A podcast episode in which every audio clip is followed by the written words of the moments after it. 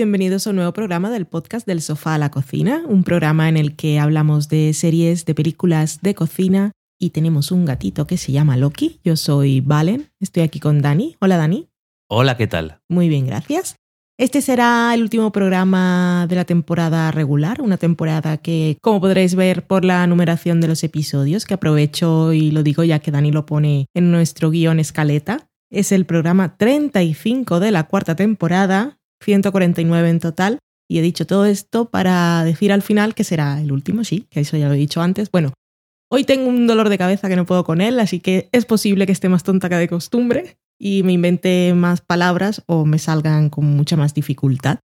En cualquier caso, eso, que paramos ya la temporada regular, sacaremos algún que otro programa durante verano, que ya sabéis que nunca cerramos totalmente por vacaciones. Así como spoilers, ya os decimos que el próximo, que saldrá en unos 15 días o así, será el especial de la quinta temporada de Juego de Tronos que grabaremos con Pilar, que como siempre nos preparará unas preguntas para hacernos quedar mal, porque el año pasado estudié, pero este ya no tengo tiempo, así que muy mal.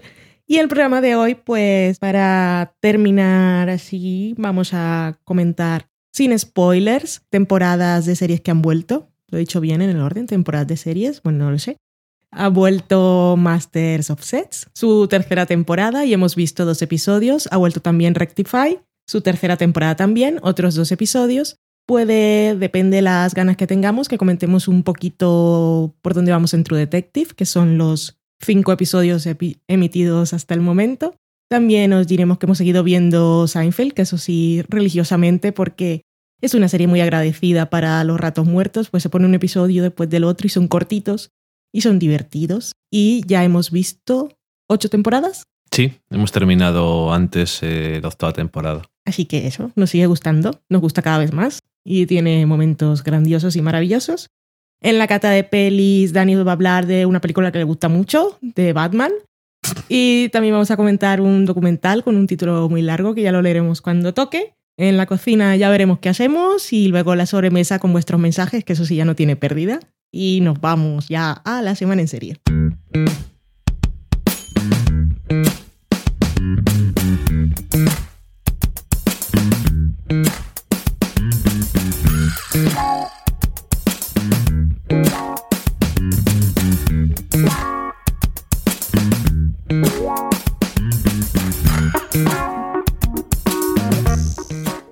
Empezamos la semana en serie, vamos a hablar de todo sin spoilers y la primera es Rectify.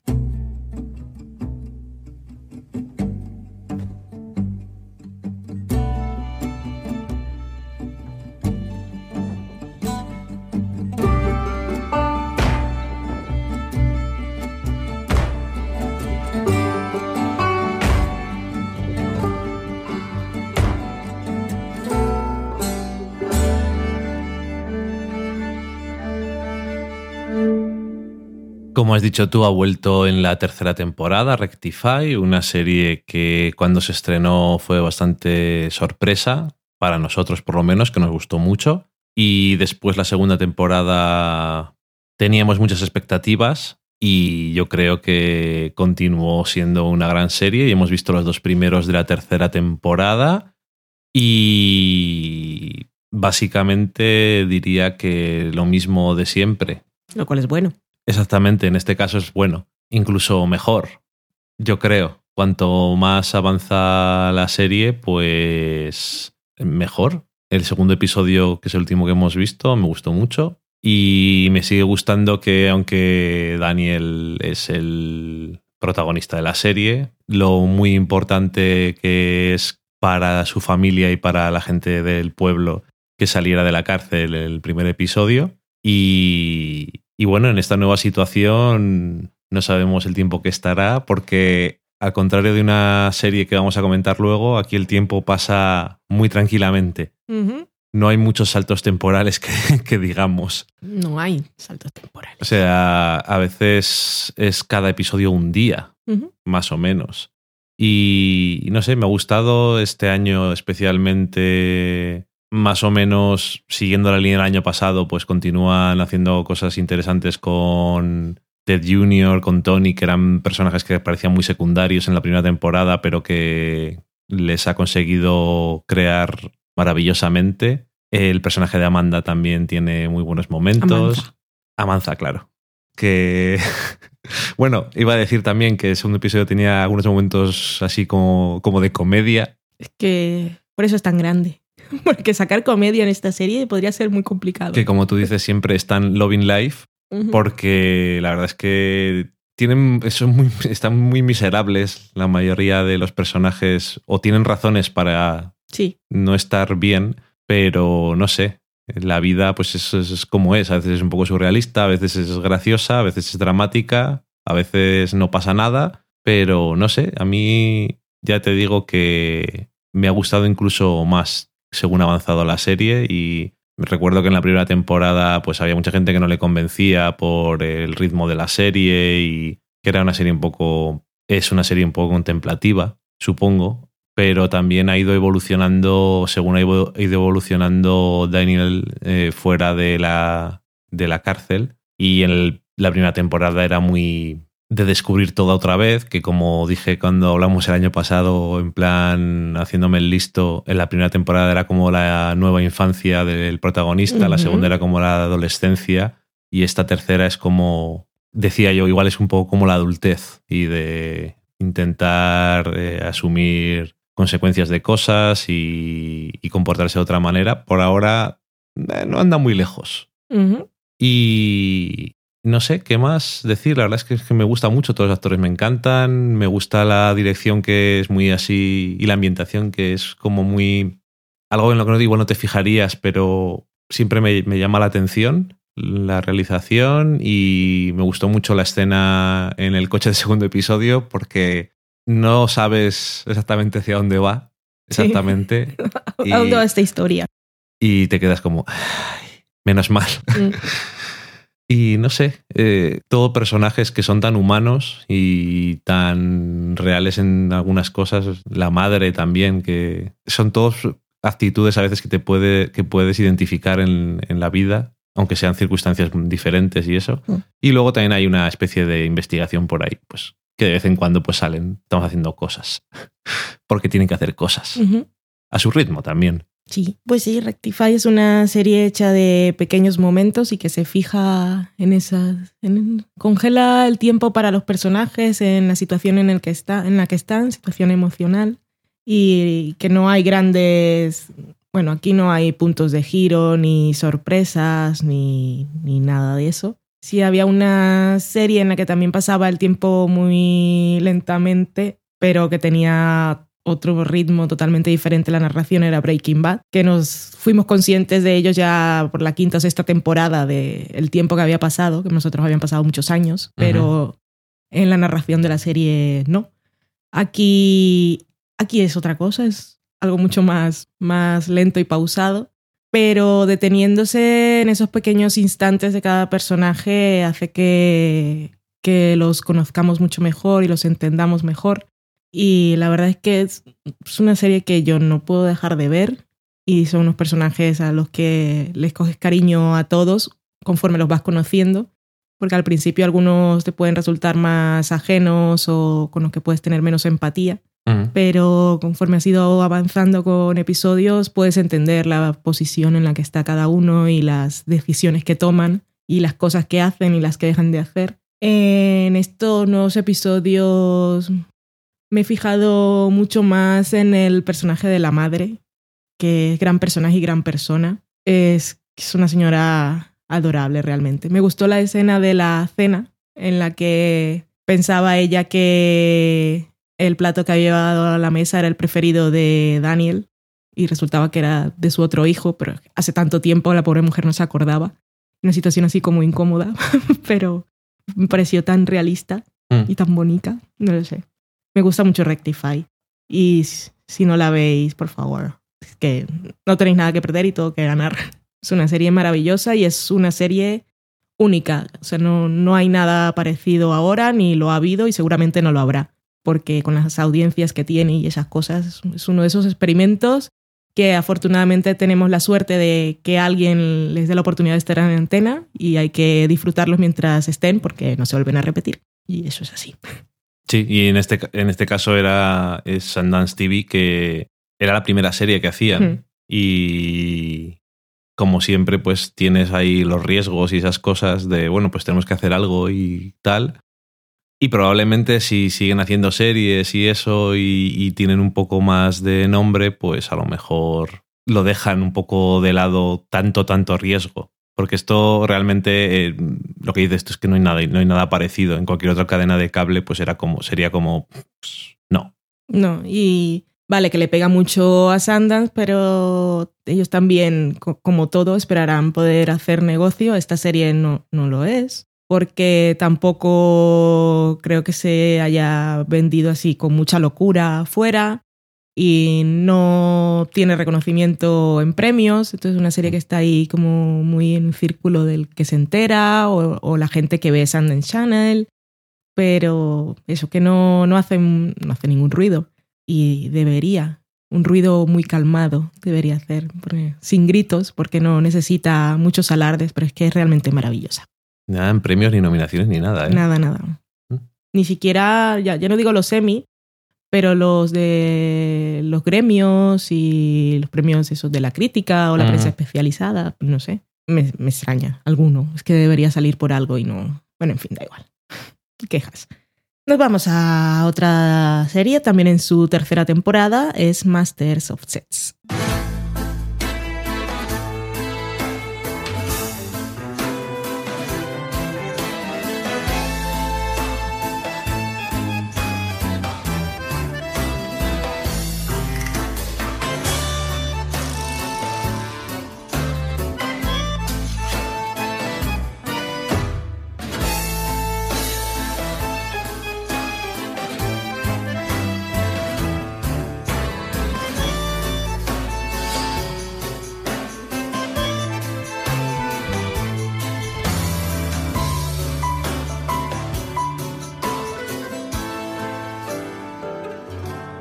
La serie de Showtime ha vuelto con su tercera temporada después de una segunda que por crítica fue recibida un poco tal que así, una expresión así como muy elocuente, muy de libro y académica. Tal que así. Tal que así, que tuvo, tuvo sus subidas y bajadas y uno de los grandes, bueno, grandes problemas, ¿no? Pero una de las cosas que puedes Mm, ver más fácilmente como problemáticas en la segunda temporada era el, bueno, como está basada en la vida real de unos personajes, bueno, vida real que a partir de una biografía que ha escrito un señor.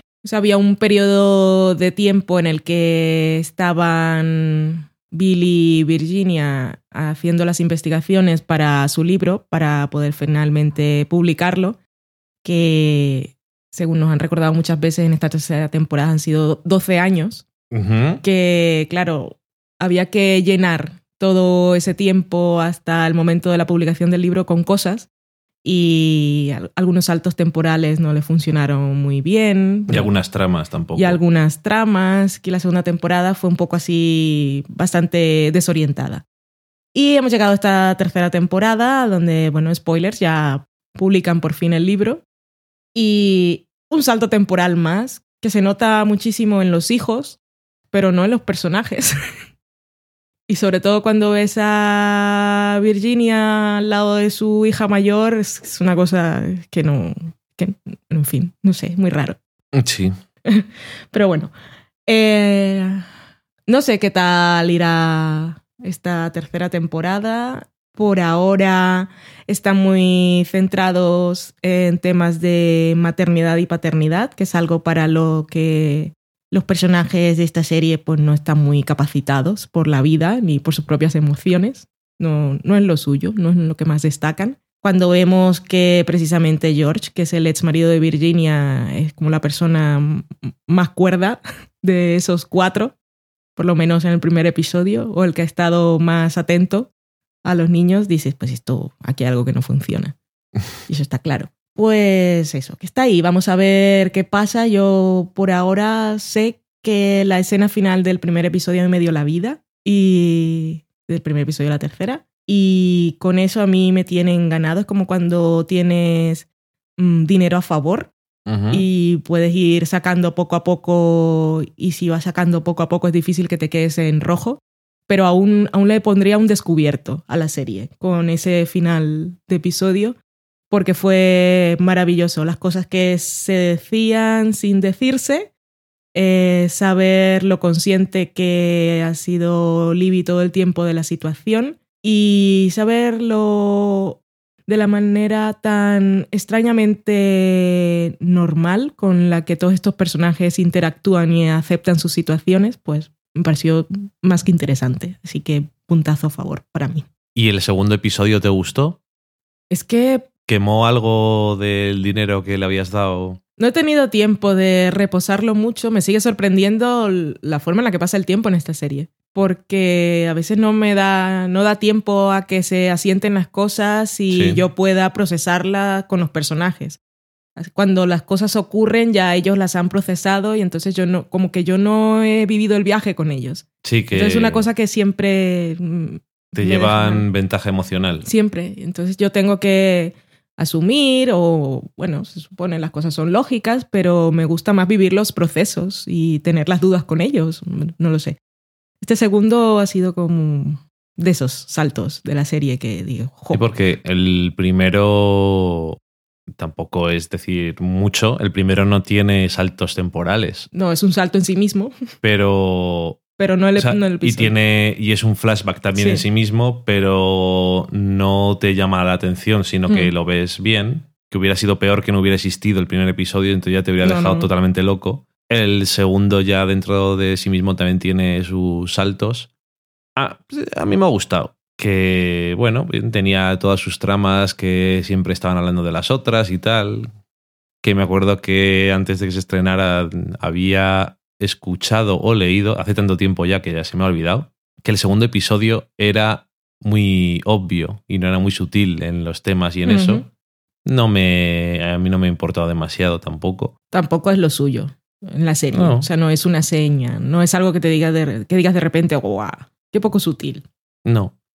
Pero no me ha disgustado el regreso y a ver, porque ya el año pasado nos demostraron que hay que ver cómo es la temporada entera para poder Sí. ver si la cosa va a ir bien, porque es que claro, puede pasar en cuanto a el tiempo puede pasar cualquier cosa y lo que sí que parece cierto es que este año no hay por ahora tramas y personajes ajenos a una trama y al círculo más interno.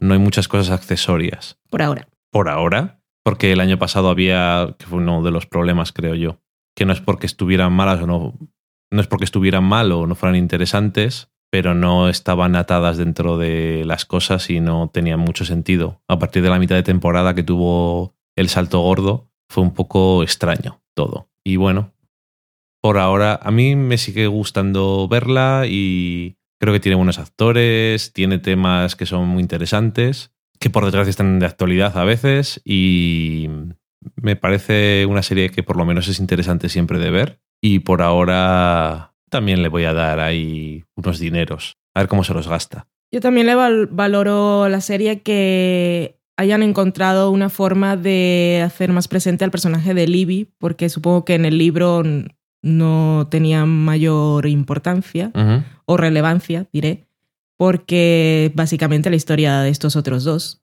y ella es como una cosa anecdótica. Y aquí están buscando la forma siempre de, de generarle un conflicto, no un conflicto, no diremos que esté buscando lucha y pelea, sino conflicto emocional y que la estén haciendo siempre persona. Y siempre me parece interesante, a veces algunas cosas la temporada pasada como que no terminaban de encajar, pero el fin me justificó el medio pero y ahora está en una situación que es también interesante, pero me gustaría que no se estancase en esa obsesión que es la que le están poniendo ahora de la unidad familiar, aunque sea solo apariencia.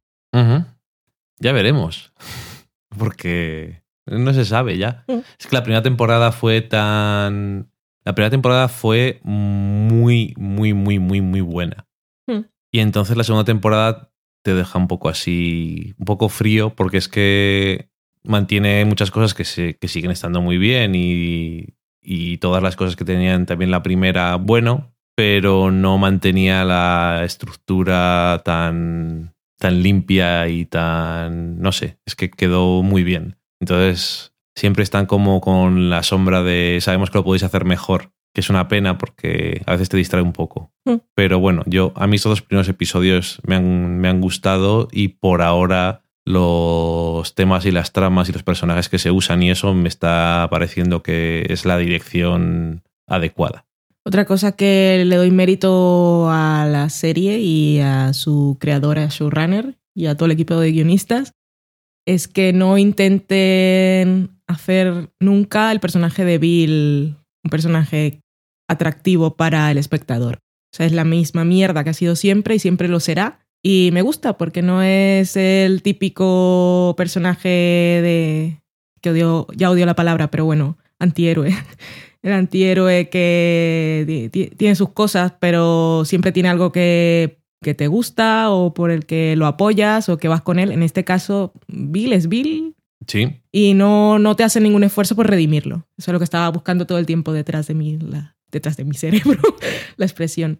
No intentan redimirlo ni, ni hacerlo bueno ante tus ojos por ningún motivo. O sea, es lo que es. Y yo creo que es valiente. Sí, eso siempre es valiente porque incluso hoy en día que ya estamos cansados de usar palabras como la que te gusta a ti y ya la gente no tiene tanto miedo a hacer personajes que no agraden, sigue habiendo en el fondo, aunque un personaje no sea convencional o no sea lo que toda la vida se ha dicho, un personaje que a la gente le puede gustar o con el, con el que puede empatizar, siempre intentan buscarle algo. Y bueno, es el protagonista y es con el que tienes que ir. Lo que pasa que en, en este caso, por ejemplo, en esta serie, no es Bill el único protagonista. Y también eso, intentan de vez en cuando en algunas series que ya el protagonista no sea, hay un protagonista y ya está, sino que haya personajes que son, hay más más personajes que son importantes y, en este caso, en esta serie, tanto Libby como Virginia son muy protagonistas, especialmente Virginia, obviamente, pero el personaje de Bill, pues eso, es, sí que es protagonista, pero es como es. Y tampoco intentan que Libby o, o Virginia hagan siempre las cosas que le gustaría a todo el mundo. No. No sé.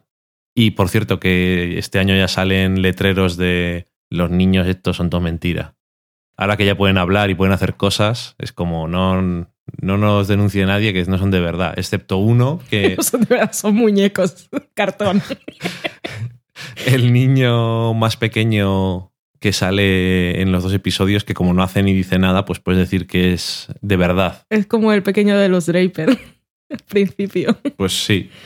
Y puedes decir, no, está basado en una persona real. Y esa persona real no te puede denunciar mucho, que digamos. Pero bueno, en fin tonterías aparte, pues con ganas de ver cómo va la temporada. Con niños de cartón o no. Pasamos al otro repaso superficial de lo que llevamos visto de nueva temporada de True Detective. The war was lost, the treaty signed. I was not caught. I crossed the line. I was not caught, though many tried. I live among you. well disguised. Never, Never mind.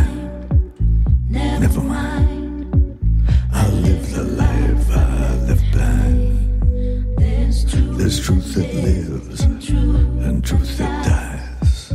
I don't know it, so never mind.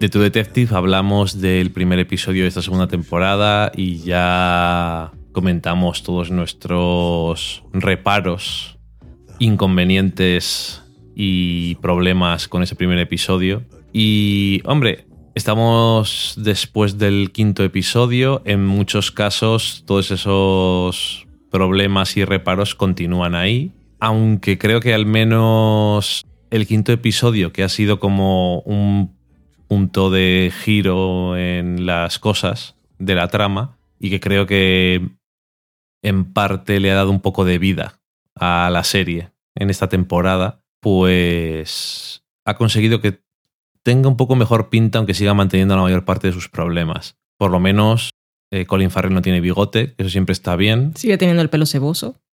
Y me ha llamado mucho la atención que por ahí lea a la gente en plan de que qué está pasando esa temporada, que no se enteran de nada. Y no sé cómo eso es un problema. O sea, en esta temporada no hay muchos. O sea, hay un misterio, ¿vale? Pero no creo que esté siendo eh, complicado de seguir. Lo que pasa es que la gente no está siguiéndola con tanta atención y por eso no se enteran. Es que. Pero claro, es un problema que tiene la serie este año, es que no consigue, como dijiste tú una vez muy bien, y eso me lo he quedado porque es que parecía verdad. Me parece que fue después del tercer episodio, que es que. ¿Cómo te va a interesar a ti lo que está pasando en la serie? Es que los personajes parecía que les daba igual. Mm. Y en parte, pues es un problema que ha tenido. Y sigue habiendo algún actor que le queda grande el tema y mucho más. Incluso el primer episodio, pues hacía gracia en algunos de los casos y en otros, pues todavía no sabíamos. Pero después de muchos episodios, ya que son cinco, son ocho este año, o sea que son casi todos los episodios, hay algunos personajes que hubieran estado mejor con otro actor. Sí. Muchísimo mejor. ¿De quién estamos hablando? Pues, por ejemplo, de Vince Vaughn. Por ejemplo. Ese es un ejemplo muy claro, eh, porque Taylor Kitsch mm, está igual de mal que siempre. Y, pero es que tampoco le han dado oportunidad de hacer nada en general. O sea, sigue haciendo la misma mierda. Y casi el guion se burla de él porque dice en, en cierto momento en un episodio, "Es un poli intenso, sal del papel de poli intenso. Y yo, sí, por favor, hemos descubierto su, comillas, trauma, cerrar comillas, que yo, por cierto, lo había visto venir de lejos y no me parece muy interesante, pero No- menos... No, lo es porque no van a tener tiempo de desarrollarlo y puesto así es tan estúpido que eso es un problema. sí, pero... Simplemente como una descripción de personaje. Sí. Si fuera una temporada de 22 episodios y fueran a dedicarle el tiempo que le han dedicado más o menos al personaje, pues igual llegabas a algo, a descubrir ciertas cosas, o a no a que te parezca bien, pero a entender cómo es el personaje, no a compartir su opinión ni nada, pero con el tiempo que tiene en pantalla, en cinco episodios, no has llegado a, la- a profundizar de ninguna forma en este asunto. Es bastante superficial y bastante innecesario, de hecho. Eso, Porque, ¿qué aporta? Nada. nada. Y, eh, por ejemplo, el personaje de, de Colin Farrell, y perdonadme si digo el personaje de, porque es que... Belcoro. de- del coro, el detective del coro. Es que... Rey Belcoro. uf. Es que me, me recuerda a Velcro. Muy bien, tecne. sí señor. El Velcro también da asco, se le pega todo como al pelo suyo. En fin. Eh, pues, por ejemplo, su personaje me ha gustado un poco más. como tiene más tiempo en pantalla y es mejor actor. Todos son ventajas en este caso. Es que se nota, se nota Se mucho nota- que es mejor actor porque ese personaje, Y ni siquiera es tal, americano. tal como es, en manos de Vince Vaughn, por ejemplo, sería una basura bastante asquerosa. Y bueno, tanto, tanto el guion ha intentado hacer algo más con el personaje y con los Hombre, problemas. es su trabajo, el guion. Sí, fue- pero bueno, en el caso anterior no está haciendo nada con ello y Mm. es bastante inepto, el señor Pichalata. Y, y con el personaje de Belcoro, pues sí que está haciéndolo un poco más interesante. Y bueno, pues tiene la suerte de que tiene un actor que puede intentar hacer las cosas un poco mejor. Y también en ese aspecto me gusta que retiene sus características, es decir, no cambia en aspectos fundamentales. Aunque tenga intente hacer las cosas de otra forma a veces, sigue siendo lo que es dentro de sí mismo y es un personaje muy enfadado con el mundo y consigo mismo muy probablemente, más que con nadie, y se le nota un montón por cómo lo saca de vez en cuando, que lo ves venir. Y lo de Vince Vaughn que decías, pues en el primer episodio era como, creo que lo dije así literalmente, "Eh, no me ha parecido mal, me ha parecido que cumplía. El momento en el que ha tenido que hacer más y más y más y más y más cosas, no es ya tanto que sea como si dices, oh, qué mal actúa, como en el caso del motorista fantasma, sino que es tan plano y tan en, en, la voz, en lo que hacen, miradas, en todo, le falta profundidad. Es que está muerto por dentro, no tiene vida interior. Es que realmente no le aporta vida al personaje en el sentido de que te creas que le pase algo por dentro. Y luego los diálogos y todo eso que le gustan a Pichalata, que como dijimos en el primer episodio es un poco pretencioso, pero eso no es un problema. Si sabes quién tiene que decir las cosas, pues a él justamente creo que le tocan todos los diálogos más gordos en ese aspecto. Sí, todos los monólogos y todas las cosas profundas. Eso de vacío, pero profundo, esto es profundo de vacío, sin fondo. Por decirlo de alguna forma, lo que más le tocaba a Matthew McConaughey en la primera temporada, que también podían ser chorradas a veces. Sí. Pero claro, ahí está la diferencia. Y Vince Vaughn es que no ni habita el personaje ni le da nada y cuando está dando esos discursos, con esa, ese tono tan plano que tampoco puede ser un personaje que habla de esa forma y eso le da algo. En este caso es como, yo no sé hacerlo de otra forma. No sé. Y tampoco tiene suficiente presencia. Es bastante, bastante fallido. Y, y Rachel McAdams, que si pienso, no pienso decir cómo se llama el personaje, pues a mí me parece que está bastante bien. Ella el personaje está teniendo buenos momentos. Es de los que más me está interesando. Algunas tramas que está teniendo y tal. Un rol reversal muy chungo. que me llamó la atención, hay que reconocerlo. Y bueno, en fin. Es que ahora que está hablando del rol reversal, me ha venido a la cabeza la superfrase de Belcoro en el coche. Yo apoyo el feminismo. Sí, yo estoy, estoy a favor de este tema.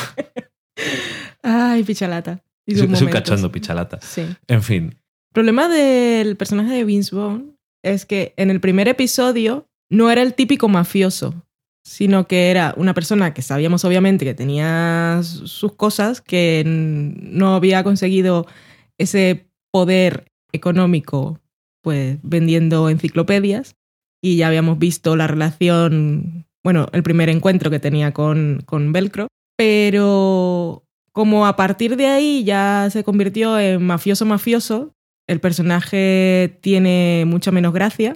Como tú dices, bien, es súper plano. Y es que, claro, la historia, eh, claro, él estaba en un punto en el que estaba pues intentando hacer ciertas cosas no bien ni legales, pero estaba dejando lo típico de la mafia de matar gente y esas cosas a un lado. Estaba interesado en otras cosas en negocios, vamos. Y luego le pasaron cosas y ahora ha vuelto a eso. Que entonces no, no dieron tiempo a que el personaje fuera interesante.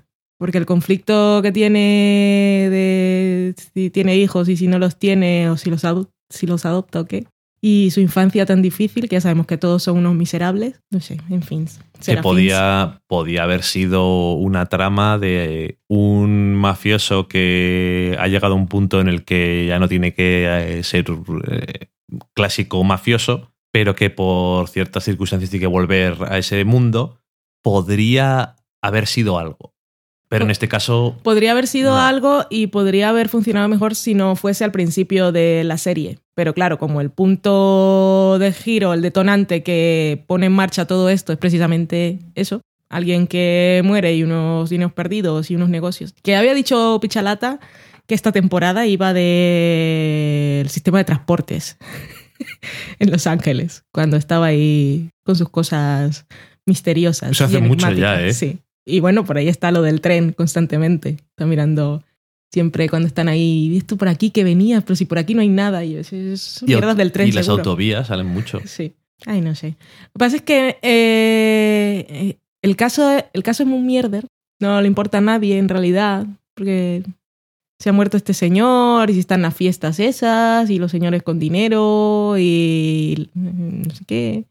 Pero no, no tiene chicha. El, no, el último episodio, por lo menos, actúa como... En algunas cosas, el último episodio hace como... Sí, sí, ya sé unas cosas que estaban pasando antes, como por ejemplo, en cierto momento un personaje dice, eh, aquí hay unas víctimas y parece que no le importan a nadie como una chica que había desaparecido y esas cosas. Que eso era lo que decía la gente en la primera temporada. Ajá. Y es lo que estaba pasando. Es que parece que Pichalata se ha hecho unos apuntes cosas que me han dicho. No hagas que las víctimas no importen. No hagas que nos hagan mujeres que hacen cosas. Habla- apoya el feminismo. Dilo así. No lo cambies que luego la cagas. Ay, Y no sé, eso y luego aparte tuvo una revelación así que es interesante, por lo menos. Y bueno, pues, eh, pues por lo menos para que le dé un poco de vida al tema y Ujú. cambie un poco las dinámicas. Y gran frase, enorme frase de la exmujer del señor Velcro. No sé de qué mierda estás hablando. Sí. Es porque es como que él está hablando al espectador, como si eres tan monger que no te has enterado ya. Por cierto, si eso está pasando, es lamentable. Y ella es como, yo sigo aquí todavía y me estás hablando a mí. Yo no sé de qué cojones estás hablando. A mí, ¿qué mierda me cuentas? ¿Quién es ese? ¿De qué hablas? Eso me hizo, eso me hizo gracia. No sé si era voluntario o no. Tiene sus momentos de comedia involuntaria. Es En lo que mejor le sale, realmente. Y ya te digo que el, el tío, el motorista fantasma es Capitán Centella. a estas alturas es tan prescindible y tan innecesario lo que nos están mostrando que a falta de tres episodios diría era necesario que existiera. Cuando se va con Beserides ahí a la casa esa, a la cabaña en, en el bosque, tiene unos momentos de brillantez además, que, que parece que... Sí, Como si Pichalato hubiese dicho, creo que, creo que le he cagado con este actor o con este personaje, ya que estoy de perdidos al río. eso y que es eso, que es como, no, este es como el espectador que no entiende las cosas, yo se las digo. En fin, no sé, es... Sigue teniendo cosas que tenía en el primer episodio que estaban mal, creo que no ha empeorado. No. y en algunas cosas se ha hecho un poco más interesante. Pero, Y ahora Ah, hay curiosidad de saber cómo que, que- Pero- acaba. pero a estas alturas. Sigo pensando que el caso no va a importar tampoco, como en la primera, más o menos. Y aquí va a ser cosa entre Velcro y el mafioso de papel maché. sí. Que bueno, que con eso empezaba la serie, entonces tampoco nos debemos sorprender. En- a estas alturas, la anterior temporada es- estaba infinitamente más interesante. Sí.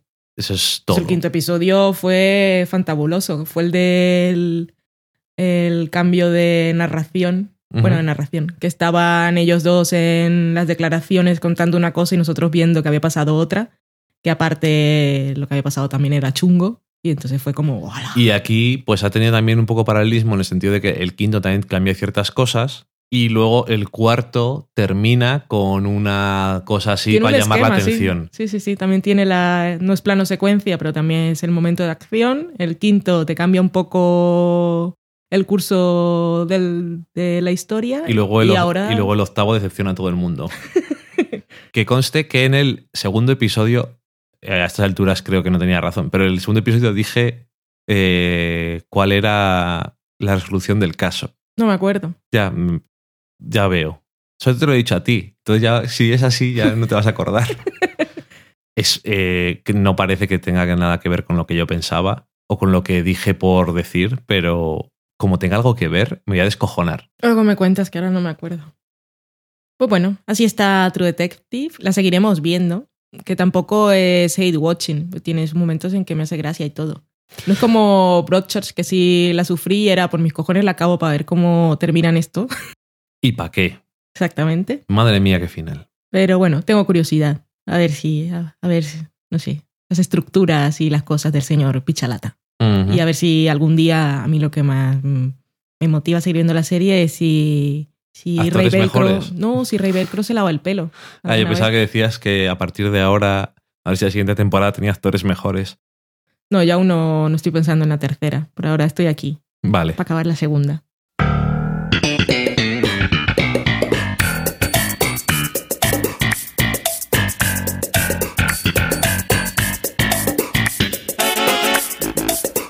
Y bueno, ya como había dicho al principio que habíamos ido viendo Senfield, pues nada, decir que, jo, que me he hecho muy fan. Nunca pensé que me iba a gustar tanto la serie, era una de esas que no me decidía nunca ver y que en realidad pensaba que, que no me iba a interesar en lo más mínimo.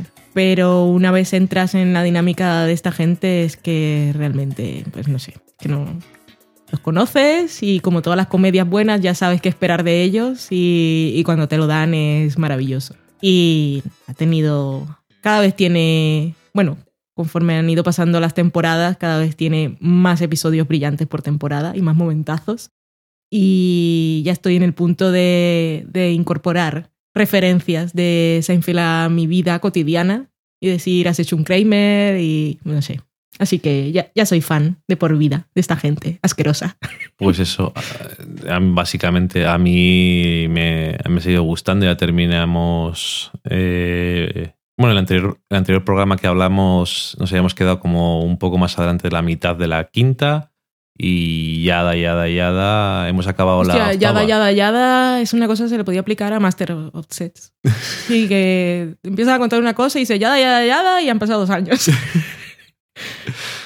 Y, y bueno, y una cosa que pasa en la séptima temporada, ya, uf, esto del binge watching es una cosa muy mala. Sí, yo, yo no hay hay la, muer- la muerte de un personaje. No es uno de los protagonistas, no es spoilers.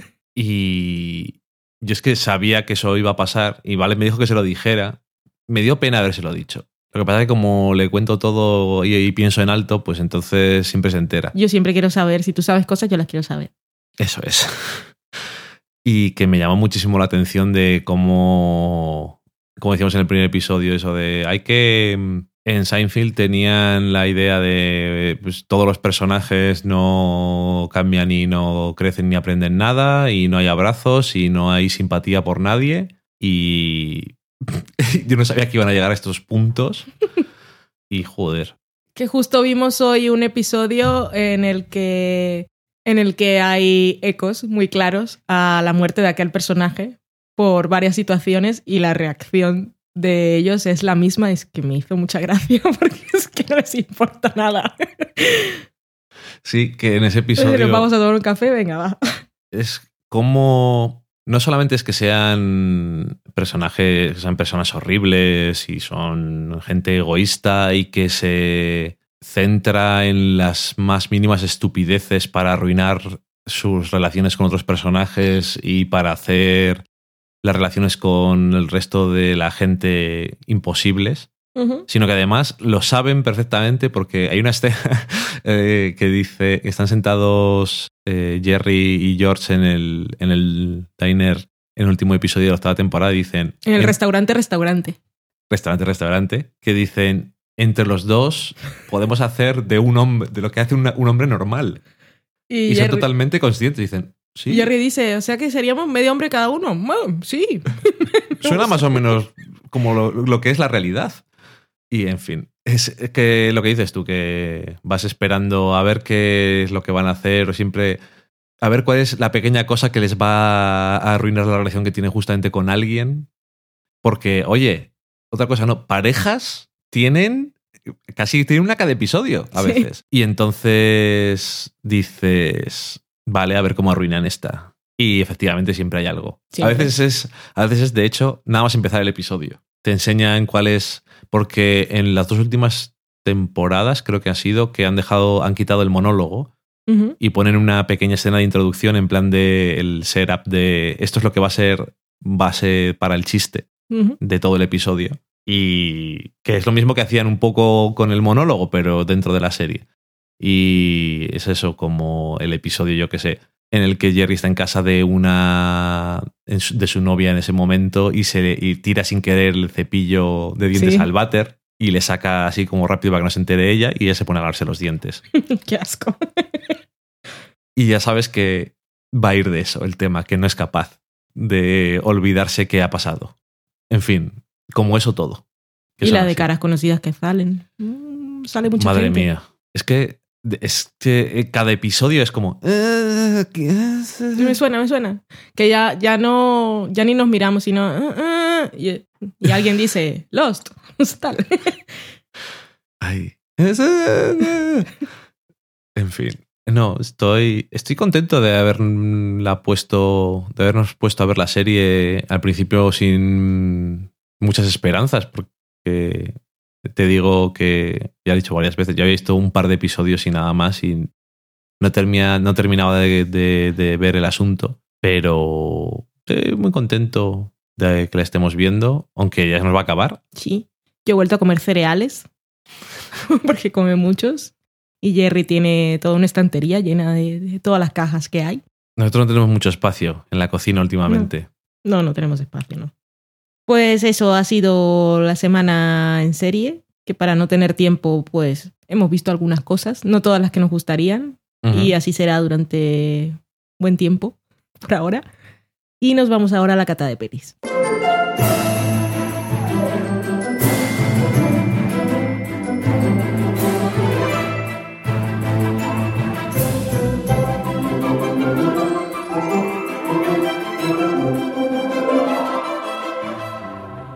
Y lo primero que os vamos a comentar en la cata de pelis es una película de la infancia de Dani, Daniel López, una película que le gusta mucho, su Batman preferido de toda la historia, y se lo voy a decir como él le gusta, Batman, la máscara del fantasma.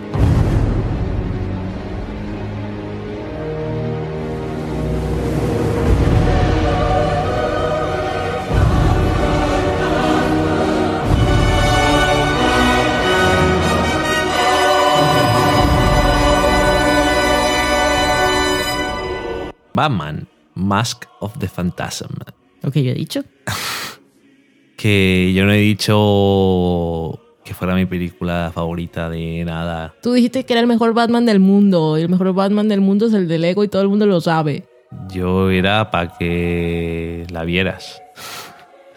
Pero sí que me gustaba. Cuéntanos, ¿por qué te gusta? Bueno, eh, esta película es de 1993. No, cuéntanos. Porque... Perdona, continúa. Es del 93, lo que quiere decir que es una película de animación que tiene que ver con la serie de animación de Batman, que es una serie que está muy bien, la verdad. Y en este caso, pues fue una película que estrenaron en el cine ¿Ah, sí? Sí, la estrenaron en el cine. Eh, hicieron- estaban haciendo la película que está hecha por eh, Eric, Eric Radomski, Bruce Timm, Alan Burnett, Paul Dini, la gente que hacía eh, la serie de animación. Y ellos estaban haciendo la película para lanzarla directamente a vídeo. Y entonces la Warner les dijo de repente, hostia, que vamos a estrenar en cine. Y dijeron, cojones, que no nos da el tiempo para hacerlo nivel de tal. Y no solamente eso, sino que a los cines no les habían avisado Ah, muy bien. con suficiente tiempo. Entonces no tenían... A la gente, por lo visto, en es- o por lo menos en esa época, no sé si Sí. sigue existiendo, si no avisas a los propietarios de los cines con tiempo, pues no tienes salas, no tienes publicidad. Desde luego que no. Por lo tanto, ¿qué pasó? Que la película se quedó un poquito por debajo del presupuesto en cuanto a recaudación. O sea que fue un fracaso en taquilla. Y que luego se convirtió en película de culto y han sacado pues eh, muchas veces DVDs y VHS, DVD dos veces y van a sacar el Blu-ray. Pero Y en 3D. no, de eso no hay. Pero vamos, que fue un fracaso en taquilla pues porque no les avisaron a los propietarios de los cines y se quedaron sin lo normal. Dijo la Warner, oye, vamos a hacerla en cine. Hostia, avisa antes. que no tengo espacio. Pero qué clase de gente es esa que funciona así. No sé, la gente de la Warner tiene muchas cosas cuestionables. No, no, no nos metamos en eso. Y bueno, ¿de qué va la peli esta? Pues. Pues trata sobre que hay un personaje nuevo en Gotham, que es el fantasma este, que va por ahí matando a mafiosos. Con humo. Tiene humo. Es muy mono. Sí, y con una voz muy grave les dice, "Vení, el ángel de la muerte viene por ti. Y entonces, claro, como no les ven demasiado y va con una capa larga y tal, dicen, hostia, Batman, que va matando por ahí a gente. Se le ha ido ya la pinza del todo. Y entonces, pues los, los mafiosos empiezan a ponerse nerviosos y la policía también. Y bueno, pues esto unido con historias del pasado de Bruce Wayne y, y un poco de flashback y de cómo llega a ser Batman, pero no las cosas que hemos solido ver o se han solido contar, pues hace una película que, como casi todas las películas de animación, es bastante cortica, dura una hora y poco, y aunque la animación sí se nota un poco vieja, un poco bastante, que tiene eso, pues 22 años, y se dejan ver las costuras, y es una pena, pero bueno, es lo que hay. En cuanto a diseño y esas cosas, pues sigue los estándares que tenía la serie y eso siempre ha estado bien porque tenía un buen sentido del estilo y de los colores y una buena forma de representar la ciudad y Batman, pero la animación pues se ve un poco, un poco pobre. Yo creo que sí que ha envejecido mal. La historia a mí sí que me gusta porque cuando... Bueno, tiene pues eso, sus aventuras de Batman y demás, pero aparte sí intenta darle un cierto, una cierta vuelta de tuerca a las cosas normales de Batman, pues hablándonos de una época en la que dice Bruce Wayne, pero ¿para qué os voy a ser Batman si no soy un amargado? Que estoy contento. Si no eres Batman y estás, oh, estoy Batman. Pues entonces, estoy Batman. Estoy Batman, completamente Batman. Que podría ser, es un estado de ánimo, estoy Batman. Pues es, es decir, voy a aplicarlo a mi vida diaria. Obsesionado obsesionado y gloomy y en fin, bueno, pues eso, que él ahí eso que se pone a hablar con sus padres ahí, ay, que, que estoy bien, yo lo siento, os prometí que va a hacer venganzas y mierdas, pero joder, que estoy contento, no sé qué hacer. y bueno, pues eso, como las tragedias pues eh, hacen que las cosas vayan de la forma que van, tiene un personaje nuevo que es interesante y tiene paralelismos también curiosos con Bruce Wayne. Y mm, no sé, a mí es que me parece una historia escortica, que siempre está bien, sobre todo acostumbrados a que a lo que estamos. Y una historia que tiene muy bien las bases de cosas de las cosas de Batman y cuando habla de cosas del pasado, pues admite que Bruce Wayne es una persona normal. Y puede llegar un momento en el que diga, porque qué voy a hacer yo aquí de ser Batman? Esto no me viene bien. Y Alfred diga, qué alivio, porque esto no lo veía yo ir por buen camino. y, y no sé, y eso usa a varios personajes eh, básicos del universo de Batman bastante bien. Los personajes nuevos que tiene encajan bien con el estilo de historias que tiene de Batman y, y eh, las voces de los actores pues son las que solía ver en, en, el, en la serie de animación, que siempre fueron, fueron buenas y siempre mucha gente, no me acuerdo en qué, si fue en Empire, bueno, yo qué sé, una de estas revistas famosas que dijeron el mejor Batman, el mejor actor que ha hecho de Batman es Kevin Conroy, que es el que pone la, ponía la voz en las series de animación y ahora, por cierto, creo que en los videojuegos de Arkham eh, lo que toque. Sí, sí. Y, y sí que es cierto que le da. Tiene la ventaja de que solo tiene que usar la voz, pero bueno, creo que lo hace mejor que las aproximaciones que han tenido últimamente. No sé. Es una película que recuerdo con, con cariño y sobre todo porque en la época en la que sale, que es justamente después de Batman Returns, creo. Ya cuando, porque Batman Returns es una película que es un poco, es bastante fallida en muchas cosas, la segunda película de Tim Burton. Y cuando esa película salió, pues tuvimos después eh, Batman Forever y Batman Pezones.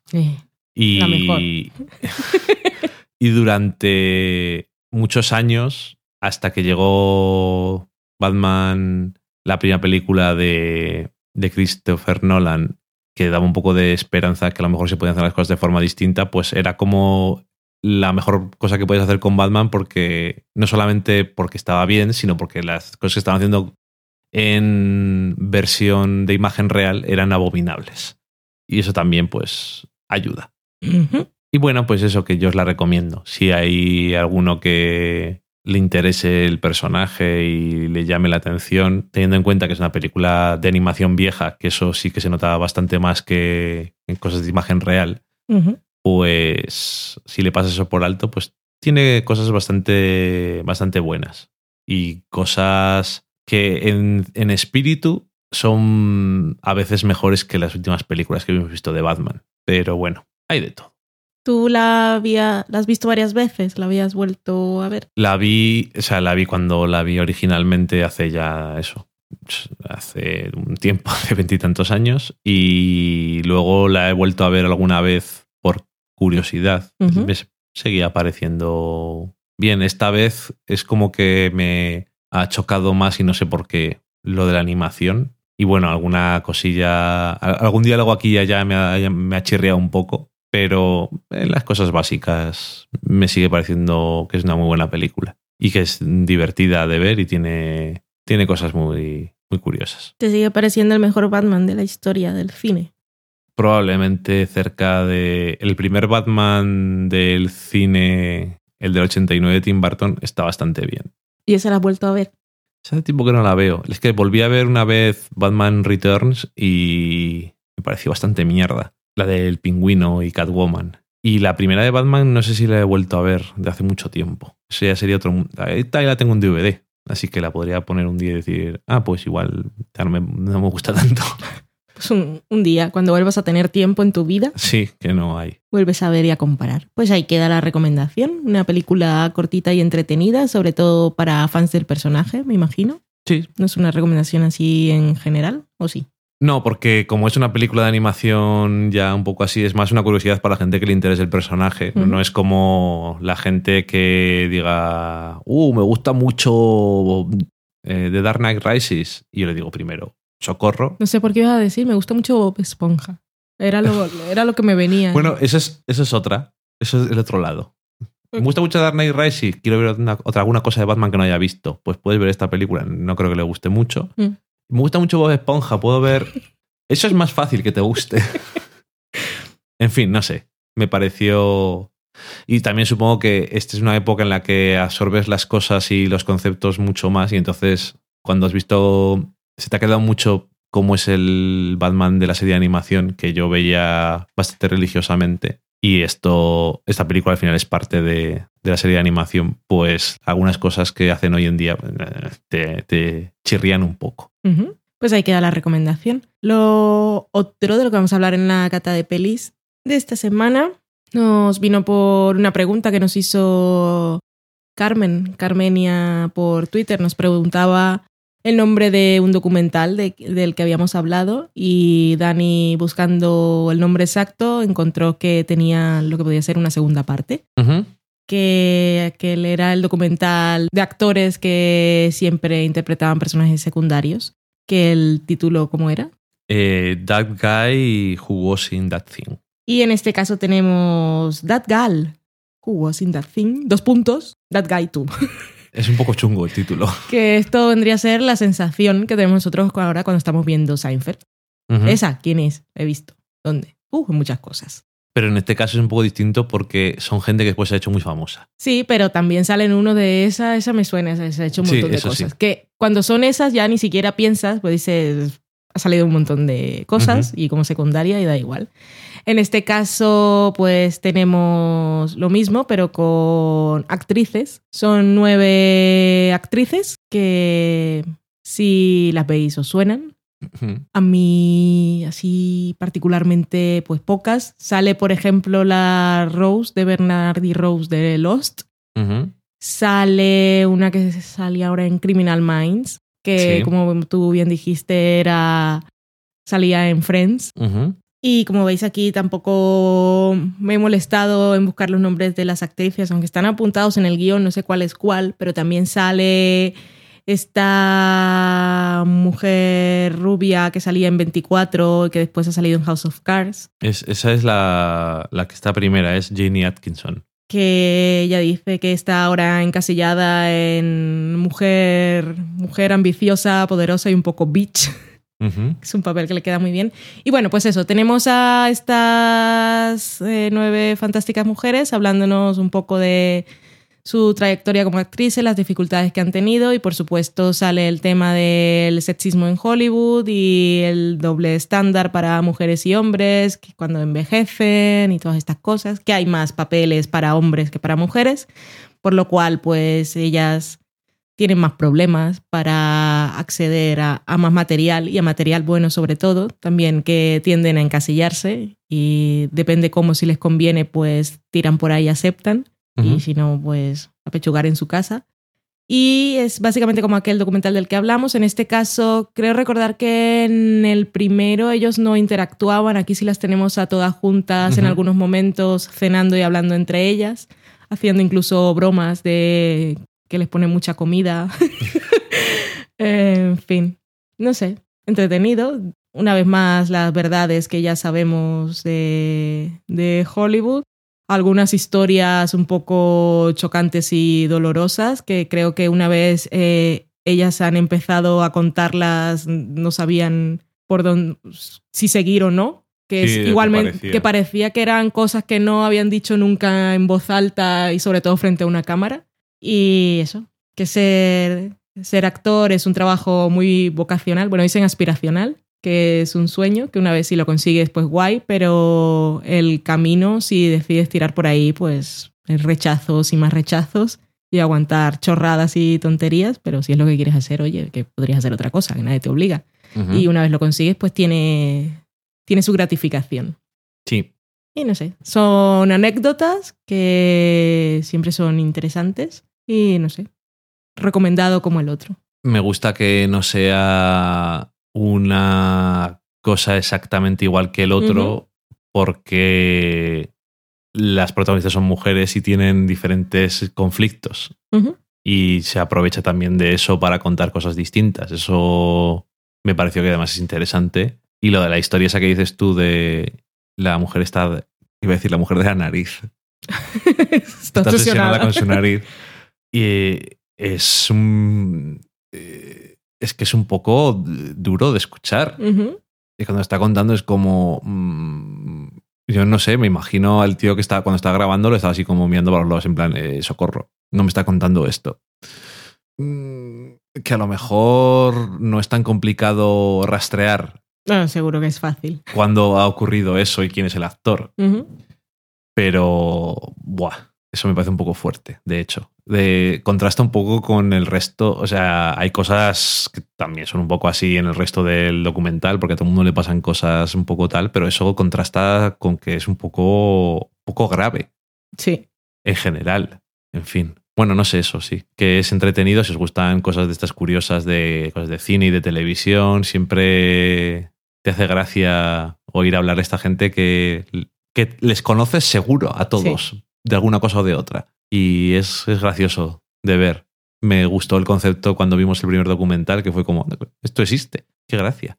Y Era la, la de aunque luego ha salido un montón de cosas, pero yo no la tenía. ya te digo, No tenía fichada ni siquiera de The Good Wife, que dijo también que había salido. no me acuerdo.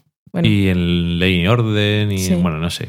cuando comienzan eso del encasillamiento, que comienzan a decir, bueno, ¿qué papel has interpretado? Y entonces decía, rubia solitaria y en peligro, rubia solitaria, rubia solitaria, médico, abogado, médico, abogado, abogado. Están como, tú tienes cara de esto. Médico, abogado, abogado, bitch, bitch, abogado, abogado, rubia solitaria. madre, madre, madre, madre, enfermera, madre, enfermera, enfermera. Sí, la verdad es que es curioso.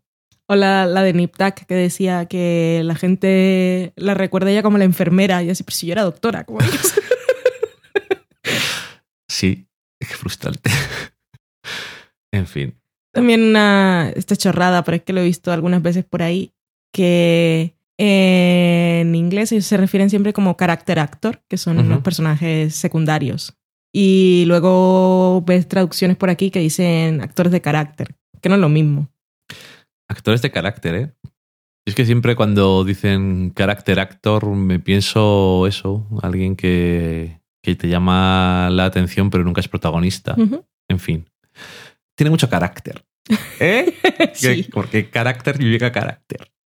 Carácter. En fin. Por ejemplo, estoy viendo a mi gato ahora, Loki, y tiene mucho carácter. Sí, llena, llena la pantalla de mis ojos. Que estás hablando y a veces digo, voy a hacer, voy a poner cara de que estoy Sí, siguiendo se el hilo. te, se te va el ojo. Voy a poner cara de que sí, pero sí, además da igual porque sé que es mentira. ya te conozco, ¿sabes? Bueno, pero me puedo esconder detrás del filtro antipop No lo suficiente. un poquito solo. Bueno, se ha acabado la cata de peli, la semana en serie y nos vamos a la cocina.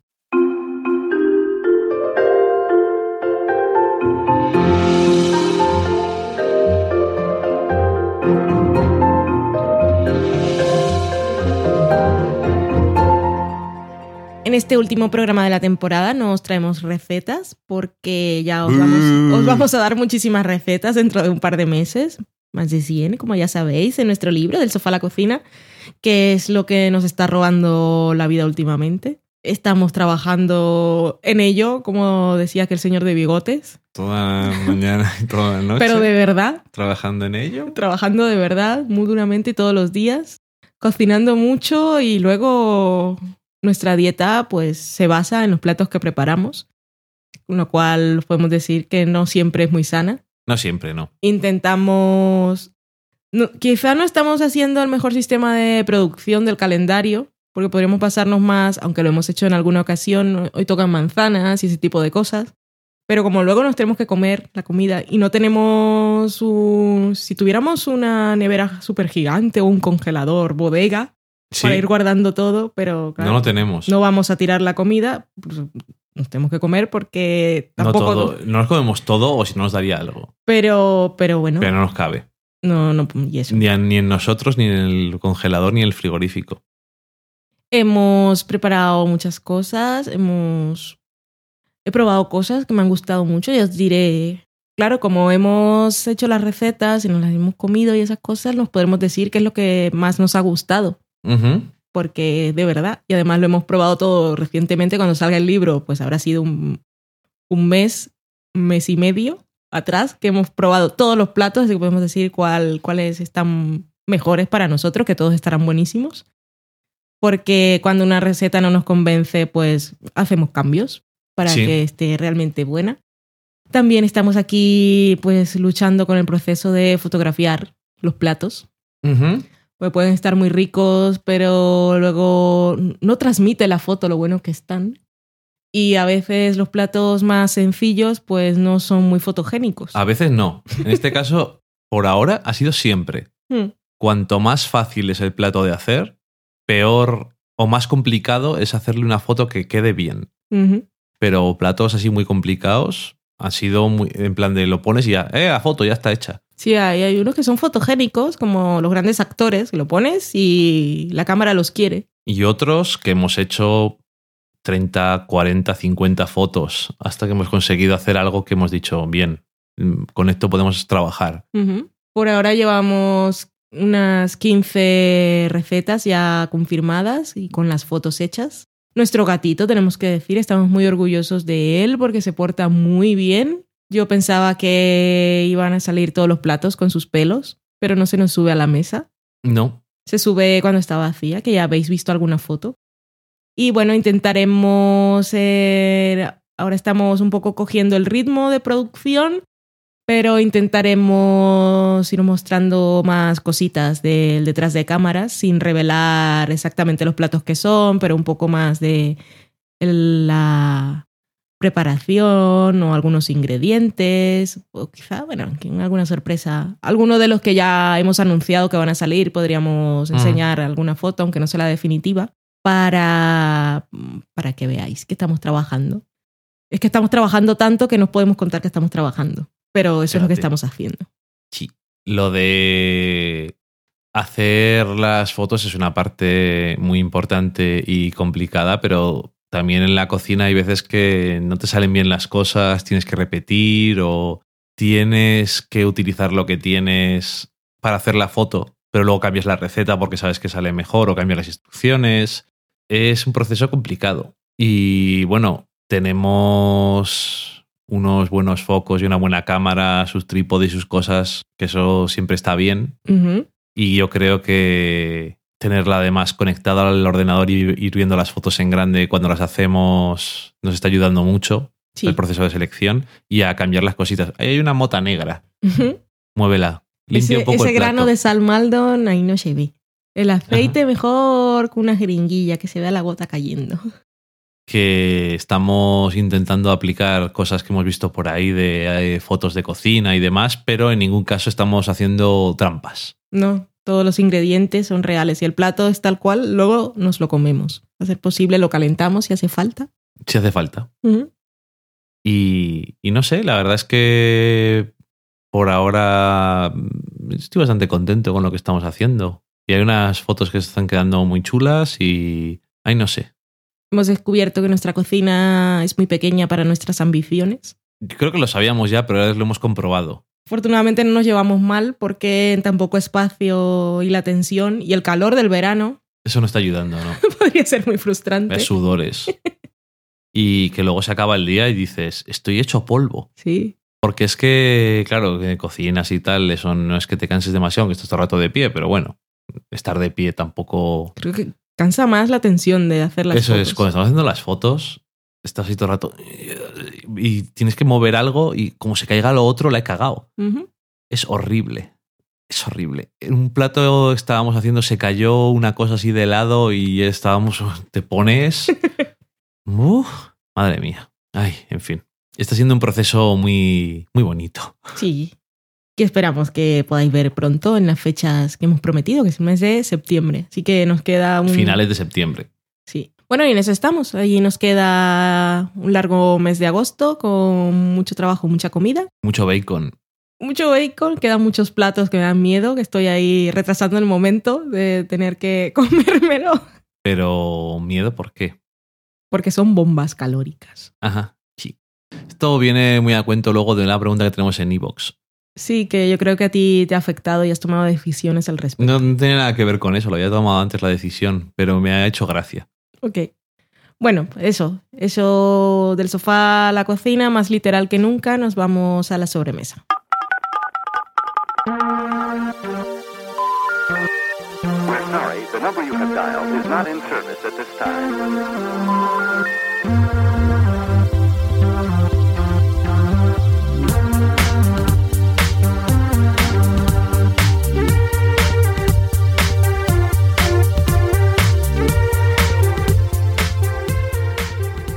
ya estamos en la sobremesa de este último programa y Dani os va a leer las cosas que hay por ahí perdidas. Como llevamos dos semanas sin grabar porque el día de tu cumpleaños te venía mal. Sí, la semana pasada estuve de cumpleaños, me venía mal, ¿no? Pero me venía mejor no grabar y quedarme tranquila y descansar un poquitín. Normal. Y eso, que hay muchas, habrá muchas cosas por ahí, pero seguro que algo se pierde. Bueno, empiezo primero con Vanessa que preguntaba, habiéndonos escuchado hablar de Catastrophe, decía, ¿y en Catastrophe salen exteriores de Londres? Como está todo el día por ahí. Ah, y es que en Londres me lo conozco y tal. Que tiene parada directa de metro de Sardañola a Londres. Entonces dijo, ¿y sale en exteriores para que me haga ilusión? Y nosotros dijimos, pues no tenemos ni puta idea. En el primero no sale prácticamente nada. Y entonces le redirigimos su pregunta A la experta. a la experta que era Maitechu, que es Mari Margolis, y le dijo que recuerde pasean por un lugar muy reconocible al inicio de uno de los últimos episodios. No es mucho. Eso no es suficiente para Vanessa. Dijo Vanessa, muchas gracias. El argumento me llama poco la atención y pensé que a lo mejor por ver Londres, meh. Así que- Adiós. así que adiós. Daniel Roca decía, el salmorejo es un tema muy conflictivo. Lo suponíamos. Esto es como la independencia. Igual. Pelar o no los tomates. Poner o no el pan en agua un rato. Añadir huevo duro. Madre mía. Cuántas cosas hay que tener en cuenta. Y luego dice, pero siempre está buenísimo. Así que bueno. Mari Carmen Rodríguez, que es Mari Carmen Rod, decía que decía a Daniel Roca que gracias por la recomendación de la podcast, a Del Sofá a la Cocina, ya les escucho y me gusta mucho su programa. Fíjate. Ujú. Ari Carmen, que es estrella invitada siempre en la sexta nominada y también en lo que yo te diga. Ok. Daniel Roca se metía conmigo aprovechando que tú te metías conmigo, que el- tu cumpleaños te felicitaba de una forma que tú decías que era un poco confusa. Era muy confusa. Y él decía, confuso de narices. Veo a Dani explicando en el próximo programa y metiéndose en un jardín. Venga, explícalo. No había mucho que explicar. Pero no, no nos quites el placer de verte entrar en el jardín. no que me meto. Exactamente. Eso es lo No me mejor. si cuando tú era. estás entrando en el jardín, yo saco la mecedora y la limonada. bueno, o el vodka tonic. el moonshine en tu botella de, de 3X. Sí, ahí me me tranquilamente. Míralo, míralo, se va a perder. Ya se ha perdido, ya se ha perdido. Dos mujeres y un vestido, que en Twitter es las iniciales, decía George de Seinfeld, sale en un capítulo de Friends, cuando Phoebe se hace teleoperadora. Y yo digo, ya, si ya lo sabíamos. Y dice, vale, no, yo no sabía nada de eso. No. Y le respondió, dice, pues vale, no sabía nada. Dice, qué decepción esperaba más de ella. Pero luego sale un monete, o sea que no pasa nada. No lo dice, qué, dura eres. no lo dice seriamente. y decía que te lo pasaba, pero entonces tú tenías que pasarle no haber pasado de la primera temporada de Mad Men. No es lo mismo, no se puede comparar. es decir, no te lo pasa por lo visto. Carmen, que es Carmenia Moreno, decía, este año tiene que ser el de John Hamm en los Emmy, no puede irse sin premio, ¿eh? De sofá a la cocina. Y yo digo... Ojalá estuviera en mis manos John Hamm y eh, poder decidir si le doy el premio. Pon la mano en John Hamm. En fin, que... Ojalá, pero yo no apostaría por ello por, por la historia. Yo voy a ver los Emmy, me voy a emborrachar y voy a apostar por ello y luego me voy a ir a dormir enfadada, como es tradición. Ojalá no fuese así. Ojalá.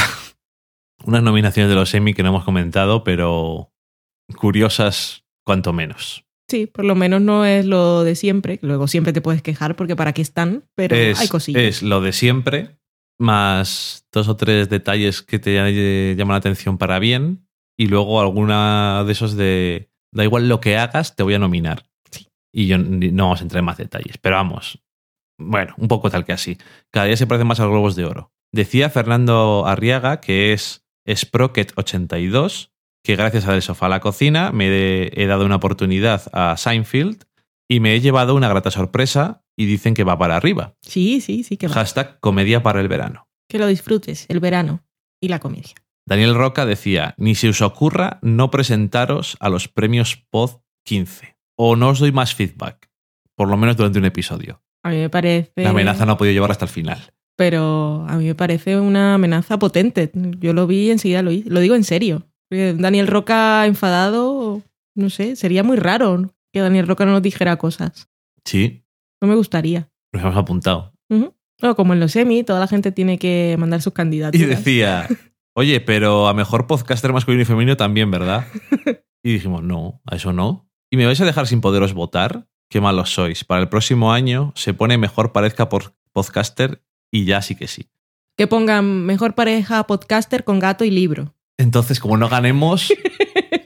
Y decía Miguel Pastor, que es Miguel Vesta, pero tendréis que acercaros a por el premio y a vernos, ¿no? Y yo digo, hombre, si sale ese premio y lo ganamos, por supuesto que voy a recogerlo. Y si no lo ganamos, voy allí para ver quién coño es el que ha podido ganar ese premio en vez de nosotros. O sea, vas a ir igualmente. ya me cuentas y eso. Vale, si existe, si existe esa categoría, voy, voy. Vale.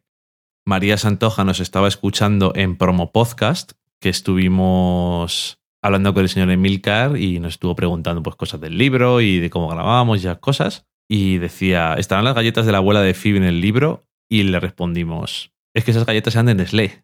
Sí, esa era la gracia. Está la referencia, por supuesto. Y ahora que mencionas a María, pues aprovechar para comentar que ella y Richie, su compañero de Fans Fiction, con la inestimable compañía de Carmenia, Carmen Moreno, grabaron un video podcast especial de la quinta temporada de Juego de Tronos. Un video podcast muy largo, con toda la temporada y con atrezzo y todas esas cosas, y lo han puesto como episodio premium. Y la gente pues, puede hacer su aportación desde un euro para verlos un poco haciendo el chorra, que eso siempre está bien.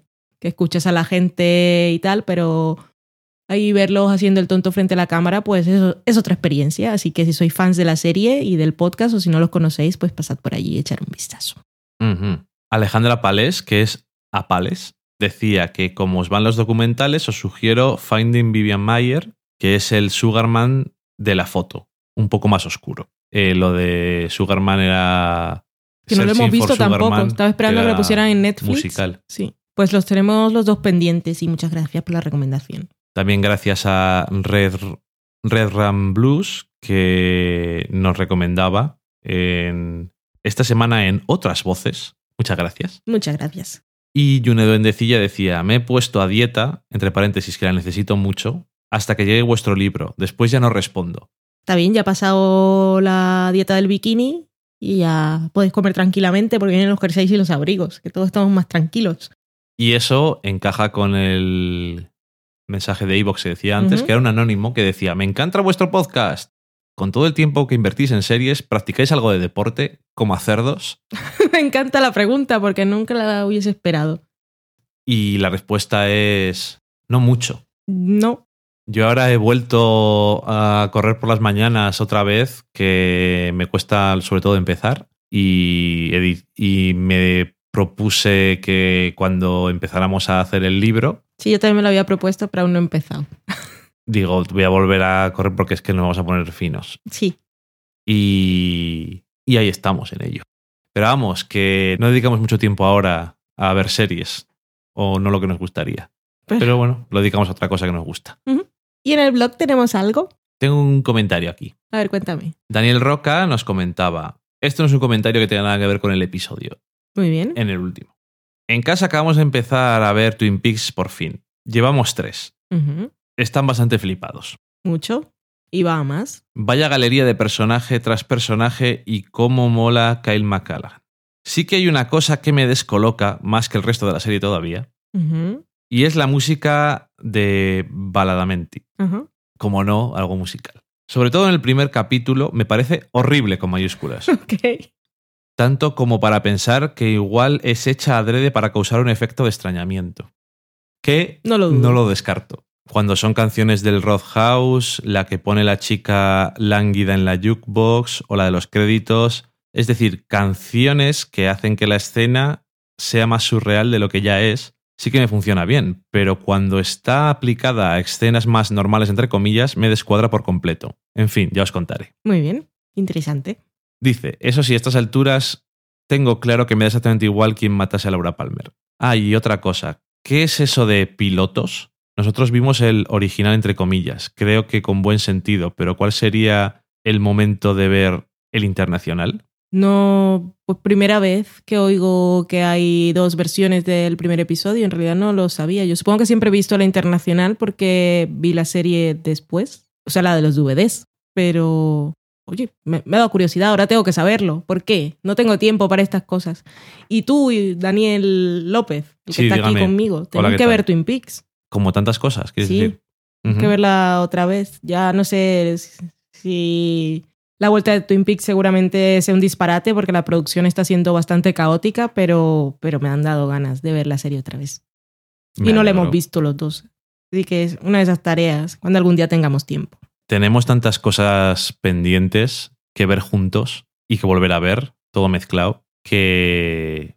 Ay, me da pena no tener más tiempo para, para hacerlo porque me gusta ver cosas contigo. Pero bueno. Mm. Y ya con eso he terminado. Pues muy bien. Daniel Roca, si tienes más información de eso de los pilotos, mándanosla, porfa. Igual no tengo tiempo de mirarlo, se me olvida y, y tengo mucha curiosidad.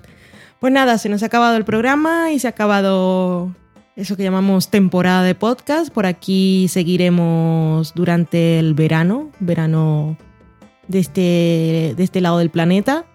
Así que nada más, pasadlo muy bien y ya sabéis nuestros consejos de siempre, pues usad la ropa apropiada para el tiempo atmosférico que haya en vuestra ciudad y ved muchas series, leed libros, dormid, si tenéis, si tenéis gato, pues hacerle muchos mimitos y parpadeos lentos, que eso les gusta mucho y pasadlo muy bien en general. Feliz verano o feliz invierno. Ay, me está haciendo unos parpadeos muy bellos. Tiene sueño. Lo que tú digas, me quiere. Esos parpadeos de sueño. Me no sabes quiere. distinguir. Adiós. Adiós.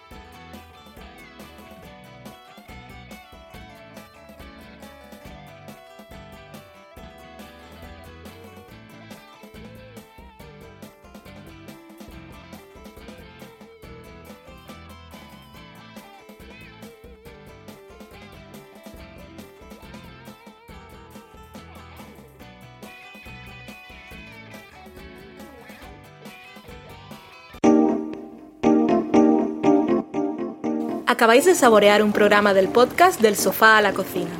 Para prepararlo hemos usado los siguientes ingredientes.